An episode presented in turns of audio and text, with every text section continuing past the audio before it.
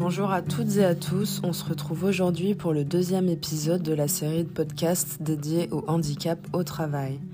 Dans nos esprits, le handicap au travail est associé à des handicaps lourds et visibles. Pourtant, sur les 12 millions de Français atteints de handicap, 80% sont concernés par des handicaps invisibles. Ils n'en sont pas moins contraignants et cette absence de visibilité rend compliquée la considération des difficultés de ces personnes. Ce podcast leur donne la parole pour illustrer leur quotidien.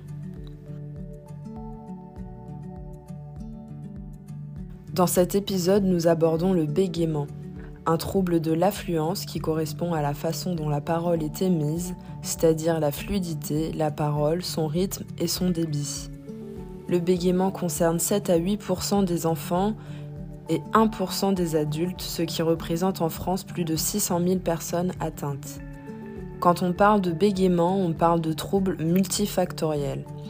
C'est-à-dire que pour qu'ils paraissent et qu'ils perdurent, il faut rassembler plusieurs critères.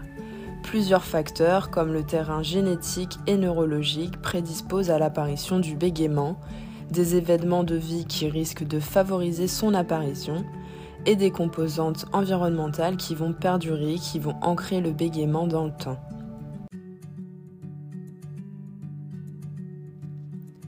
Dans une première partie, nous écouterons Maxence, artisan boulanger, pâtissier âgé de 24 ans, atteint de bégaiement, qui nous parlera de son quotidien.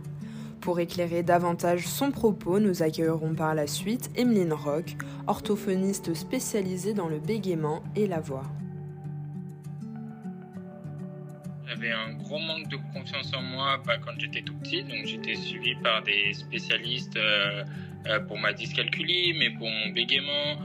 Euh, je, voyais une personne aussi euh, au, CMPP en fait qui me suivait euh, du coup parce que j'avais vraiment besoin d'avoir bah, ces, ces personnes-là pour pouvoir avancer avec mes, soucis à côté. Et du coup, c'est vrai que le bégaiement, c'était déjà un des premiers obstacles qui a fait que je, du coup, bah, juste le fait d'aller parler à une euh, personne que je ne connais pas, c'était un obstacle, même de décrocher au téléphone, je ne pouvais pas faire ça, j'ai beaucoup travaillé sur moi. Euh, j'ai vu un orthophoniste qui m'a permis vraiment de me faire comprendre que si on parle lentement, si on parle, si on parle calmement, ça va très bien se passer. De faire du théâtre aussi, ça m'a énormément aidé. Alors, du coup, quand j'ai démarré mon apprentissage, j'étais, j'avais un bégaiement quand même qui était encore assez présent. Euh, et pour moi, juste le fait d'aller donner un conseil à une personne ou d'aller, euh, du coup, euh, et même là encore aujourd'hui, hein, c'est, c'est un gros travail encore que, que je fais sur moi-même parce que c'est vrai qu'on a un manque bah, de confiance en soi, d'aller juste vers une personne pour lui donner un conseil, c'est vraiment quelque chose d'énorme. Et c'est vrai qu'à l'âge où j'ai commencé, ouais, je dirais qu'à l'âge de 15 ans, bah, justement, et j'en ai 24 euh, maintenant, euh, c'est vrai que ce genre de choses-là, en fait, euh, ça, ouais, je dirais que ça a vraiment fait la différence et surtout ça m'a, ça m'a aidé en fin de compte à prendre confiance en moi. Mais c'est vrai qu'à cet âge-là, euh, oui, j'étais encore vraiment en plein dedans. Mmh. Et c'est vrai qu'il y avait des choses que je pouvais, bah, que j'étais pas aussi à l'aise que là je le suis aujourd'hui. Est-ce que tu as fait preuve de transparence avec ton employeur euh, au moment de l'embauche? Alors, euh, ce que je faisais déjà, c'est que avec euh, mon entreprise, je leur expliquais pourquoi je parlais lentement aussi, donc par moment, que je prenais mon temps, etc. Je leur, je leur expliquais, je faisais toujours bah, cette démarche-là. Pourquoi? Parce que c'est important à ce que parfois on dise les choses et qu'on mette euh, les choses donc carte sur table, mais dès le début. Mmh. Même si on n'a pas commencé, ne serait-ce qu'en contrat d'apprentissage ou autre, moi je sais que mes patrons, à chaque fois que je leur expliquais que j'étais dyscalcul ou que je faisais du bégaiement, il n'y avait aucun problème. Il n'y avait aucun problème sur ça, ils étaient OK, il n'y avait pas de souci et ils n'allaient pas me mettre de côté. Et la preuve en est, ça m'a permis vraiment bah, d'être, boulanger-pâtissier et après bah, de faire mes, mes mentions que j'ai faites par, euh, du coup par la suite. As-tu eu un poste et un contrat adaptés à tes besoins? Bien sûr. Alors, ce qu'il faut savoir, c'est que quand les personnes elles ont un problème de bégaiement, qu'elles ont de la dyscalculie, il y a des choses qui sont mises en place. C'est-à-dire qu'il y a un poste normalement qui est aménagé par rapport à, du coup à tel ou tel problème ou maladie, on va aller par là, euh, et qui fait que notre poste il est adapté, les personnes s'adaptent à nous, etc. Enfin, c'est totalement autre chose. Et ce qui s'est passé pour mon cas, en fait, c'est que le le dossier de la NDPH, en fin de compte, euh, n'avait pas été euh, euh, du coup accepté. Et ce qui s'est passé, c'est que du coup, au moment où j'en aurais eu besoin, ça n'a pas été retenu. C'était pas assez complet mon dossier. Du coup, j'ai dû faire autrement. Et ce qui s'est passé, c'est que ça a été quand même, je dirais, c'est vrai que ça se passait bien dans l'ensemble. Après, par moments, c'était difficile, même ne serait-ce que de dire bonjour ou parler à son responsable, c'était difficile c'est vrai qu'à certains moments, je le voyais, je manquais de confiance en moi. As-tu finalement réussi à comprendre d'où te venait ce manque de confiance en toi permanent? Alors, c'était lié à, mon environnement, mais c'est surtout que c'était un manque de, euh, du coup, de confiance parce que je connaissais pas plus la personne euh, que, que ça en fait. Bah c'était quoi? C'était euh, vraiment au tout début bah je les connaissais pas plus que ça. Et c'est vrai que j'avais vraiment un manque de confiance en moi. Et même pour parler j'arrivais à parler mais par moments j'avais envie de sortir des mots mais mais ça voulait pas. J'étais j'étais bloqué à ce moment-là. Parce que ces personnes là je leur avais pas encore accordé ma confiance en fait. Ce qu'il faut savoir c'est que quand une personne est bègue en fin de compte euh, la, on donne entre guillemets du coup la, bah, du coup on accorde pardon la confiance aux personnes qu'on a en face de nous. Explique-nous ce qui t'a empêché de donner ta confiance à certaines personnes de ton équipe. Alors en fait, donc il y en a, donc il y en a un par exemple bah, parmi, je dirais bah, tous mes collègues qui comprenaient pas trop ce que j'avais comme problème. Et ce qui s'est passé, c'est que je dis pas qu'ils se moquaient un peu de moi, mais moi je faisais avec. Mais disons que sur ce genre bah, de choses-là, euh, c'est vrai que j'avais beau essayer de, de l'expliquer, de lui faire comprendre, ça voulait pas spécialement rentrer. Et, et voilà, et c'est vrai que oui, cette personne-là, elle a peut-être pas compris, mais c'est pas pour autant que je vais en vouloir et que je, je vais avancer. Et en fait, ce qui s'est passé, c'est que mon apprentissage s'est très bien passé. Après, par la suite, j'ai, bien réussi vraiment à, je dirais, à m'intégrer au reste de l'équipe et ça s'est très bien passé. Après, personne m'a plus embêté par la suite, même si vous voyez que j'avais des, des soucis de, de difficultés sur, euh, sur ce côté-là. C'était pas tout le temps, c'était pas tous les jours, mais ça dépendait de mon état de physique et de forme aussi. C'est-à-dire que si j'étais fatigué, j'allais beaucoup plus la bégayer dans la journée que euh, bah, quand tu dors, par exemple, l'équivalent peut-être de, de 10-12 heures, même minimum 8 euh, heures, et que tu es au top de ta forme. Plus largement, au sein de l'équipe, ça s'est bien passé.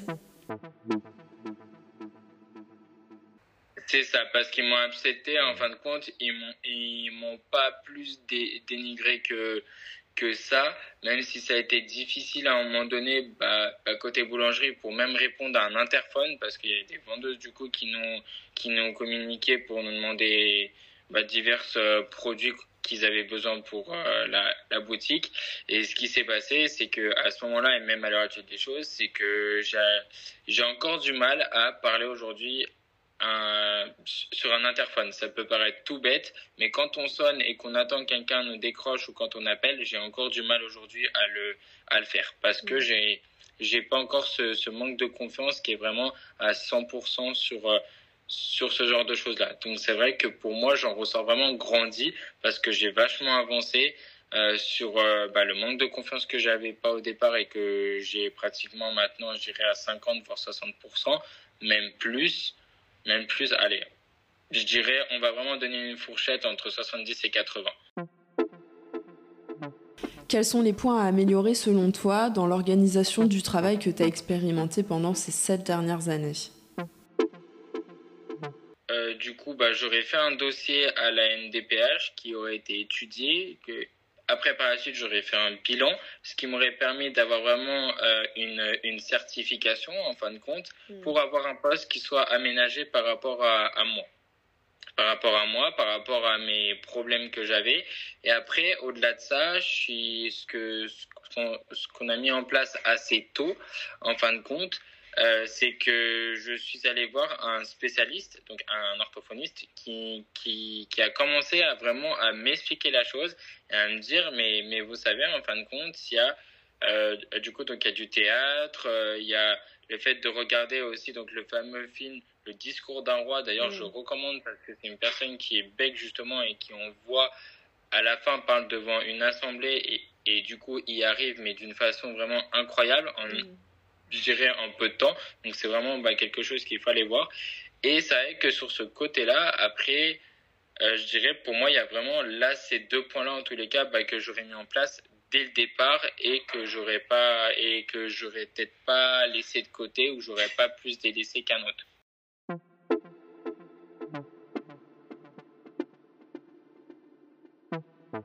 Alors du coup, j'avais des choses que je devais améliorer. C'était déjà un niveau de prendre bah, beaucoup plus confiance euh, en moi sur, euh, ce, sur ce côté-là. Dans, dans tout ça, je dirais que à ce moment-là, ce qui me manquait, ce que j'aurais pu améliorer, c'est le fait que j'étais pas assez ouvert euh, d'esprit et j'étais pas comme je le suis aujourd'hui. C'est-à-dire qu'aujourd'hui, je suis beaucoup plus à l'aise euh, je dirais bah, dans la prise de parole parce qu'il y a des choses qui m'ont aidé à côté sur mon développement personnel. Du coup, donc grâce à ça, ça m'a vraiment remis en confiance et ça m'a vraiment aidé.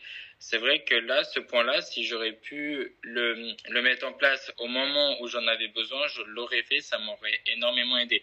Et je dirais, bah, c'est ce point-là qu'il faudrait que j'améliore, bah, que j'aurais dû améliorer à ce moment-là, pardon. Et surtout, bah, le fait, euh, voilà, de par rapport à mon responsable, par rapport aux collègues de travail et, et autres, de, de faire euh, du coup bah, de, de faire un peu plus confiance en fin de compte euh, aux personnes à qui j'ai, j'ai, en face. Et, mm. et non me dire euh, que justement bah, que cette personne-là, elle va me juger ou elle va se moquer de moi mm. parce que je, j'ai, ce problème-là et que je suis pas comme tout le monde c'est vraiment c'est que du bonheur et ça n'a rien à voir avec ce que bah disons bah, ce que je vivais. Parce que c'est vrai que même ne serait-ce que pour euh, je dirais parler à un ami euh, c'est vrai que de ce côté-là euh, c'était impossible. À une personne que je connaissais pas et que j'avais envie d'aller lui parler c'était impossible que ce soit un collègue ou autre. Ce, ce n'était pas possible à ce moment-là. Et c'est vrai que ça là c'est vrai que tous les points que je t'ai cités en fin de compte ça si je les avais mis en place dès le départ je pense que vers l'âge de mes 15-16 ans, j'aurais plus ce problème-là et ça aurait été beaucoup mieux, beaucoup plus fluide. Parce que c'est ça qu'il faut savoir, c'est qu'à côté, je me suis fait violence d'aller parler à des personnes que je connaissais pas, mais dans la rue. Et aujourd'hui, c'est un kiff euh, bah, de faire ça parce que je vois que les gens, ils sont, ils sont gentils, ils te jugent pas pour qui tu es en fin de compte.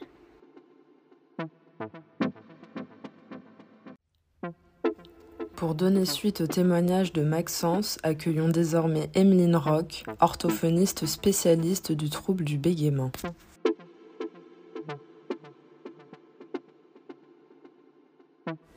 La personne qui bégaye souffre de ce qu'on peut appeler une parole empêchée ou une parole incertaine. C'est-à-dire qu'au cours de sa parole, des accidents vont arriver, comme des répétitions qu'elle ne peut empêcher, des blocages, des prolongations et qui vont la priver de toute spontanéité ou de s'exprimer telle qu'elle le souhaiterait. Le bégaiement, on l'a vu, est un trouble multifactoriel. Il nécessite donc une approche multifactorielle dans sa rééducation afin de travailler toutes les sphères de la communication du patient. Cela implique des techniques de fluence pour mieux maîtriser son débit, par le ralentissement, par la gestion des pauses, mais également un travail de désensibilisation quant au trouble, en le comprenant mieux et en ciblant les situations de prise de parole problématiques pour le patient. Et les prises en charge de l'adulte qui bégaye s'intéressent à tous ces aspects, les accidents de parole, la communication, les émotions, etc. Finalement, on apprend au patient à apprivoiser sa parole, mettre en place des changements pour apprendre au final à mieux se connaître. Et même si le bégaiement a généré par le passé de la souffrance, cela peut devenir une source d'enrichissement personnel.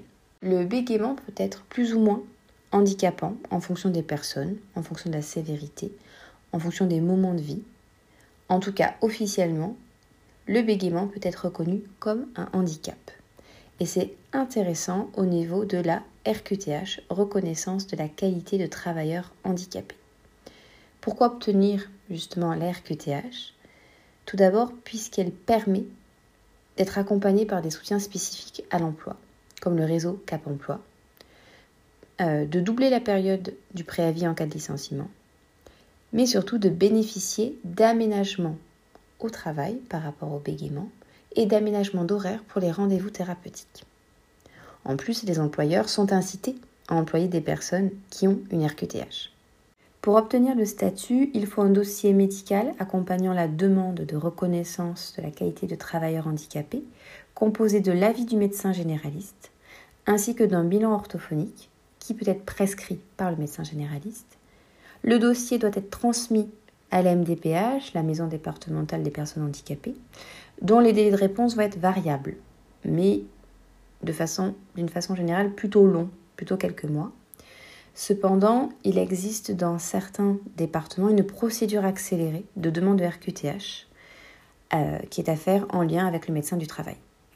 Que peut-on faire lors d'un entretien d'embauche lorsqu'on bégaye? Tout d'abord, il faut clarifier ses compétences en fonction du poste visé et en lien avec le bégaiement. Pourquoi? Parce que malheureusement, beaucoup d'idées reçues peuvent être associées au bégaiement, qui reste globalement considéré comme un frein à l'efficacité professionnelle. Or, comme pour les personnes qui ne bégayent pas, cela dépendra des compétences de tout un chacun.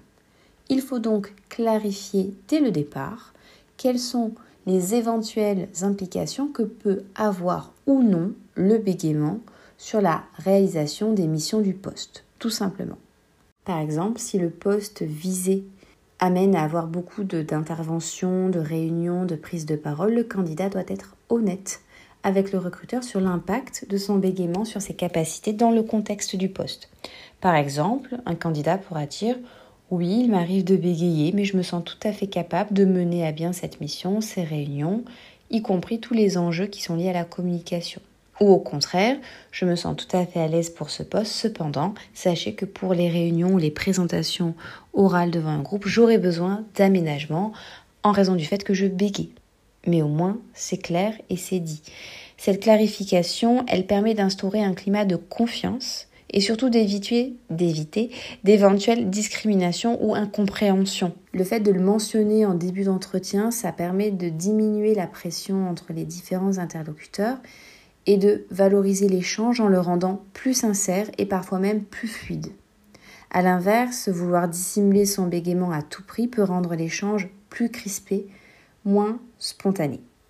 Il ne faut surtout pas hésiter à définir les qualités qui sont liées au bégaiement, car le bégaiement peut développer des qualités comme une finesse de communication, une détermination, la résilience, la volonté, l'humour, le candidat qui bégaye ne doit donc pas hésiter à mentionner les qualités qui lui semblent pertinentes pour lui et qu'il doit au bégaiement.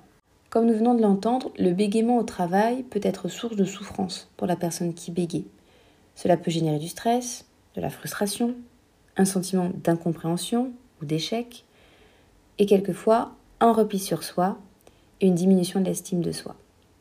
Afin d'éviter ce cercle vicieux, on va vous conseiller plusieurs choses. Déjà, ne pas hésiter à en parler à ses collègues pour briser la glace, pour définir, pour expliquer ce qu'est le bégaiement. Très souvent, les gens ont des idées reçues, donc on les informe. Dans l'idée de réduire l'anxiété liée au fait de parler. On dit très souvent que le bégaiement fond au soleil, donc on essaie de réduire cette peur de bégayer, cette peur de parler pour que la personne ose. On en parle aussi à son responsable hiérarchique, ou à son manager, et on n'hésite pas si c'est nécessaire à demander des aménagements éventuels dans le cadre de la RQTH au travail. Par exemple, être prévenu en amont d'une réunion, aménager les prises de parole au téléphone, etc., etc. Tout ce qui permet à la personne qui bégaye de se sentir à l'aise dans le cadre professionnel. Ce sont des aménagements qui sont très faciles à mettre en place pour les employeurs donc il ne faut surtout pas hésiter à les demander. De plus, on peut également demander à ce que des aménagements de plage horaires pour les rendez-vous soient prévus. Ces aménagements peuvent être demandés que l'on soit suivi en rééducation ou non. Néanmoins, si vous en ressentez le besoin, n'hésitez pas à contacter un ou une orthophoniste, un ou une thérapeute, afin d'être accompagné justement sur des techniques qui seront utilisables dans le cadre professionnel. Pour plus de renseignements, vous pouvez vous rendre sur le site de l'APB au www.bégaiement.org. L'APB, l'association Parole Bégaiement, a pour objectif d'informer sur le bégaiement, sa nature, ses implications et sur les thérapies qui permettent de le traiter et mène diverses actions sur le sujet. Nous poursuivrons cette série avec une personne atteinte de surdité. Vous venez d'écouter un épisode de QVT La Tribune, merci de nous avoir suivis. Ce podcast a été réalisé par Lucrèce Valence et vous a été proposé par le blog QVT. Un média indépendant né d'une initiative financée par AD Conseil dans le cadre de ses engagements d'entreprise sociale et solidaire. Tous les épisodes sont à écouter et réécouter sur le blog QVT ainsi que toutes les plateformes de streaming.